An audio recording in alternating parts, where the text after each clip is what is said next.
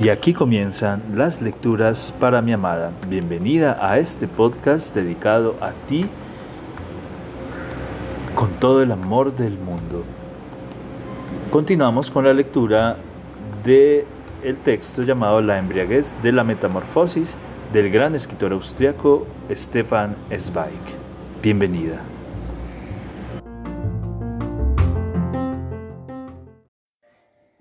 Leemos La embriaguez de la metamorfosis del genial escritor austriaco Stefan Zweig.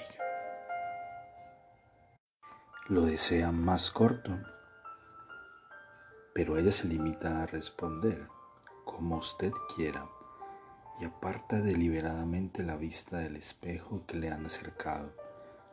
No, lo esencial es no perturbar la irresponsabilidad divina del dejarse hacer, del estar dispensado de toda acción y voluntad, aunque también resulta tentador dar órdenes por primera vez en la vida, conminar con tono autoritario, exigir esto o aquello.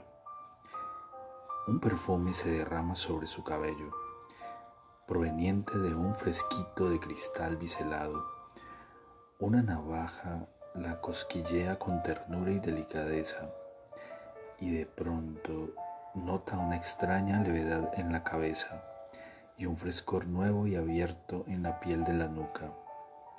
De hecho, siente cierta curiosidad y ganas de mirarse en el espejo, pero se contiene, pues los ojos cerrados prolongan de manera placentera esa sensación onírica y narcotizante Entretanto, una segunda señorita se ha sentado a su lado con la discreción de un duende y le hace la manicura mientras la otra se dedica a la permanente consumo arte.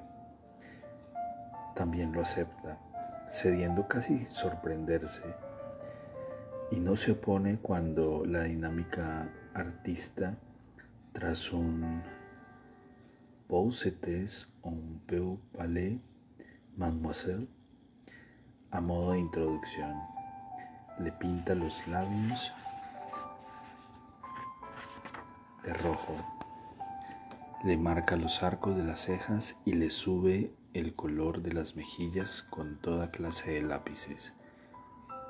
Ella percibe y al mismo tiempo no percibe todo esto en esa placentera inconsistencia, inconsciencia de la desconexión porque, aturdida por el aire dulce, saturado, húmedo y cargado, apenas sabe si todo esto le ocurre a ella o a un yo muy distinto y totalmente nuevo.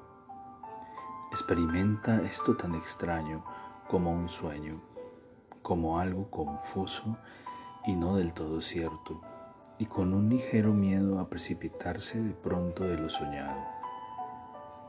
Por fin aparece la tía. Excelente, declara al artista con tono de experta. A petición suya, todavía se empaquetan algunas cajas, lápices y frascos. Luego se decide a dar un pequeño paseo. Al levantarse, Christine no osa mirarse en el espejo. Solo siente extrañamente liviana la cabeza en la zona de la nuca. Y al andar, cuando a veces echa un vistazo a hurtadillas a la falda tensa, a las medias de dibujos alegres y multicolores y a los zapatos lisos y elegantes. Tiene la sensación de llevar el paso con mayor seguridad. Arrimada cariñosamente a la tía, se deja explicar todo y todo le parece maravilloso. El paisaje con su verde sonoro y el círculo de cimas ordenadas de forma panorámica, los hoteles, esas fortalezas del lujo, altas y desafiantes en las laderas de las montañas, las tiendas caras con sus escaparates de una elegancia provocadora, las pieles, joyas, relojes y antigüedades, todo extraño y singular al lado de la majestad inmensa y solitaria de los glaciares. Magníficos también los caballos con sus hermosos arneses, los perros, las personas vestidas con prendas tan multicolores como las flores alpinas. Todo un ambiente de despreocupación soleada, un mundo sin trabajo, un mundo sin pobreza que ella jamás habría intuido. La tía le da los nombres de las montañas, los nombres de los hoteles, los nombres de algunos de los huéspedes célebres que por allí pasan. Ella escucha con profundo respeto y con igual respeto alza la vista para ver todo eso. Y el hecho de poder estar allí se convierte cada vez más en un milagro. Mientras escucha, se asombra de poder andar allí, de que le esté permitido y cada vez duda más de si ella, de si es ella quien lo está viviendo. La tía mira por fin el reloj. Tenemos que volver a casa. Es hora de cambiarse. Solo nos queda una hora para la cena y lo único capaz de enfadar a Anthony es la impuntualidad. Cuando abre la puerta, al regresar, encuentra una habitación sumida en los tonos suaves del crepúsculo, pues una tarde que cae temprano vuelve mudas e inciertas las cosas. Solo el rectángulo del cielo nítidamente marcado por la ventana abierta del balcón guarda aún un azul denso, saturado y deslumbrante. Pero en el interior los colores empiezan a desintegrarse suavemente en los bordes y a mezclarse con las sombras aterciopeladas. Christine sale al balcón, se enfrenta al paisaje inmenso y observa con detenimiento el juego cromático que se despliega con rapidez. Primero pierden las nubes su radiante blancura para volverse rojas poco a poco, en silencio y cada vez con mayor intensidad casi como si el ocaso precipitado de la gran estrella despertara en ellas, en las arrogantes e indiferentes, un sentimiento propio. Luego, de pronto, emergen de las laderas de las montañas sombras que durante el día han permanecido agazapadas, tenues y aisladas, detrás de los árboles. Pero ahora se concentran, se tornan densas y audaces, inundan todo desde el valle hasta las cumbres como un agua negra, y el alma estremecida ya teme que la oscuridad anegue las cimas y todo el inmenso círculo se vacíe de pronto y se quede sin luz. Y, en efecto, un ligero soplo de helada se alza ya como una ola invisible desde los valles. Pero las alturas empiezan a brillar de nuevo, con una luz más fría y pálida. Y aquí que ha aparecido la luna en el azul al que aún le falta mucho para apagarse. Como una lámpara de arco voltaico flota, alta y redonda, en la calle abierta entre dos poderosísimas cumbres, y lo que antes aún era imagen con detalles multicolores empieza a convertirse en sombras chinescas, en siluetas concentradas formadas por el blanco y el negro, con pequeñas estrellas que centellean inciertas. Aturdida, separada de sí misma y no habituada a tales espectáculos, Christine contempla el cambio dramático que supone esa transición continua de la enorme paleta desplegada, así como le zumban los oídos a la persona que, solo acostumbrada al sonido suave del violín y la flauta, oye por vez primera el tutti ensordecedor de una orquesta. A ella le tiemblan los sentidos ante el majestuoso juego cromático de la naturaleza que acaba de revelarse de golpe. Mira y mira, aferrada a la baranda. Nunca en su vida contempló con tal concentración un paisaje. Nunca se sumió con tal plenitud en la contemplación. Nunca se entregó tanto a su propia vivencia. Toda su energía vital está concentrada en dos ojos asombrados mirando atónita.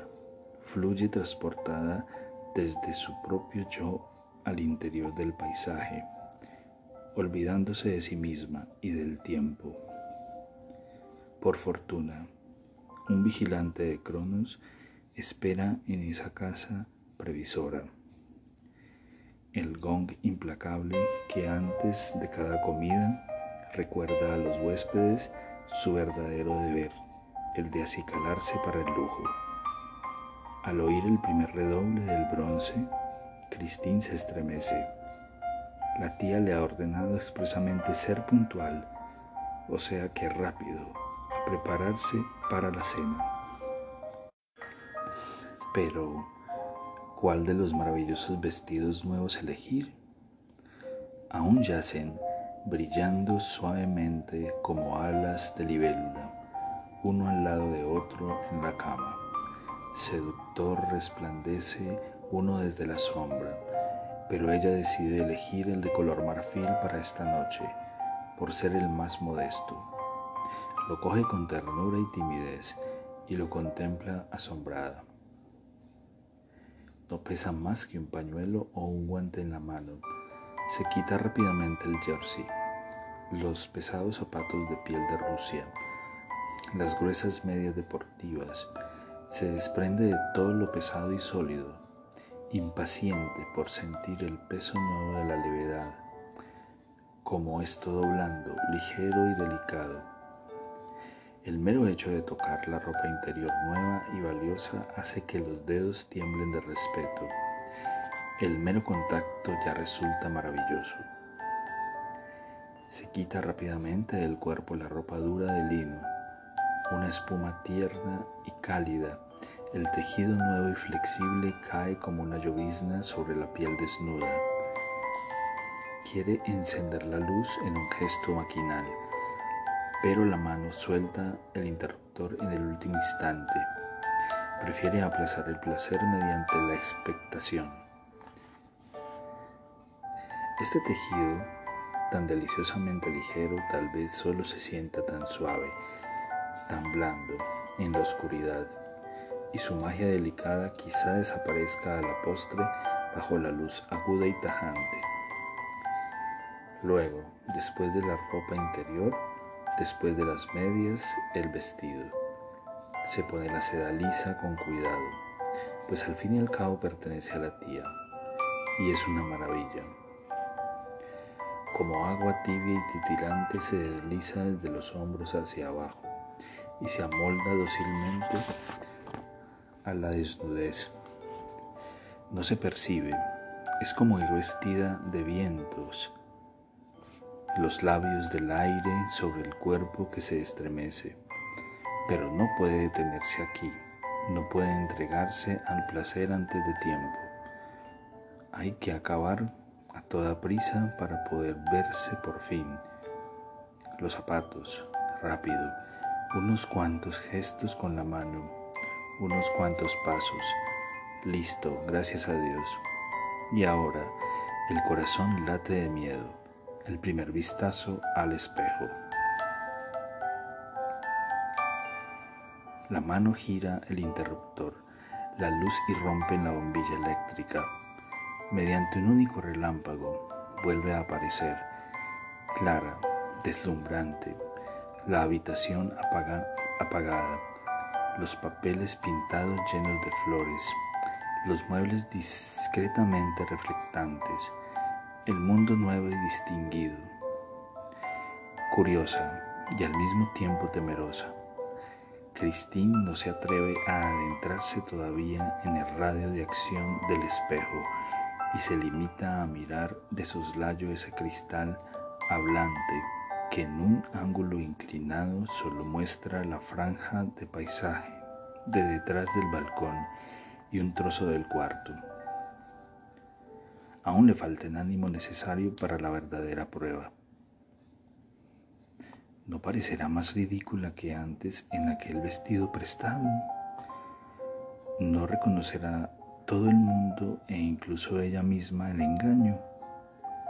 Así las cosas, se acerca poco a poco desde un lado a la superficie del espejo, como si pudiera engañar y seducir mediante la modestia al juez implacable. Ya se halla a escasa distancia del vidrio, severo, pero sigue bajando la vista, aún teme la última y decisiva mirada.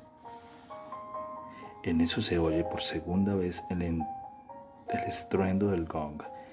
Ya no hay tiempo que perder. Sacando de golpe fuerzas de flaqueza, respira hondo como si se dispusiera a dar un salto y alza decidida la vista hacia el duro cristal. Mira y enseguida se asusta, de manera tan intensa que la sorpresa lo obliga a dar, sin querer, un paso atrás. Porque, ¿quién es esta? ¿Quién es la dama delgada y elegante que, con el tronco inclinado hacia atrás, la boca semiabierta, los ojos abiertos de par en par, la mira con sincera y evidente sorpresa? Es ella misma. Imposible. No lo dice, no lo expresa a propósito, pero la palabra deseada le ha movido de forma maquinal los labios.